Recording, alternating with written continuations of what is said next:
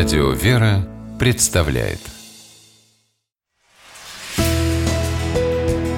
Литературный навигатор Здравствуйте! У микрофона Анна Шапилева. Есть у меня подозрение, что на обложке своей книги «Две повести о любви» ее автор Ирина Денисова намеренно не стала афишировать свое монашеское звание. Решение это, надо сказать, очень мудрое и дальновидное – потому что как-то не привыкли читатели к тому, чтобы о любви писали монахини. Но ведь это смотря о какой любви, точнее, смотря что под словом «любовь» понимать. О природе любви много спорят, пытаются дать научное объяснение, изобретают термины. Только все эти искания ровным счетом ни к чему не приводят, потому что о любви все давно уже сказано. В Евангелии. Именно о ней пишет Ирина Денисова. О любви, которая не ищет своего, не мыслит зла, всему верит, всего надеется, все переносит.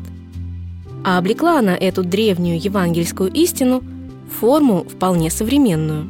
Книга Ирины Денисовой «Две повести о любви» – это история мужчины и женщины, врача Сергея Сенцова и преподавательницы музыки Арины.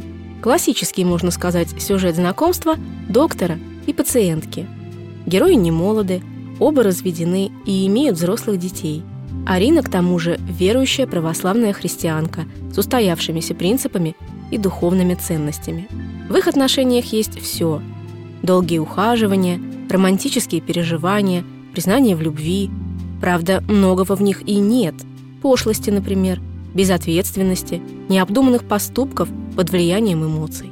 И поэтому любовь их сильная и настоящая – есть в этой истории и другая любовь, тоже взаимная и безграничная. Человека к Богу и Бога к человеку. Без этой главной любви не состоялась бы никакая другая. Именно она одухотворяет и наполняет смыслом любовь человека к человеку. Главная героиня Арина прекрасно это понимает и даже пишет об этом стихи.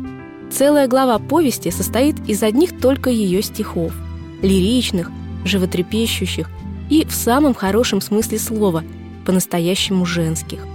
Кстати, от ее лица и ведется все повествование. Разумеется, почти стопроцентная созвучность имен героини и автора еще не дает нам права судить об автобиографичности произведения, но без труда верится, что здесь не только плод писательской фантазии, а опыт, вынесенный из реальной жизни. Опыт, который может в какой-то момент пригодиться каждому из нас. И когда придет время задуматься о том, как не дать погаснуть трепетному огоньку в нашем сердце, и где взять силы, чтобы поддерживать его всю оставшуюся жизнь, стоит открыть и прочитать тонкую, светлую и жизнеутверждающую книгу Ирины Денисовой «Две повести о любви». С вами была программа «Литературный навигатор» и ее ведущая Анна Шапилева. Держитесь правильного литературного курса.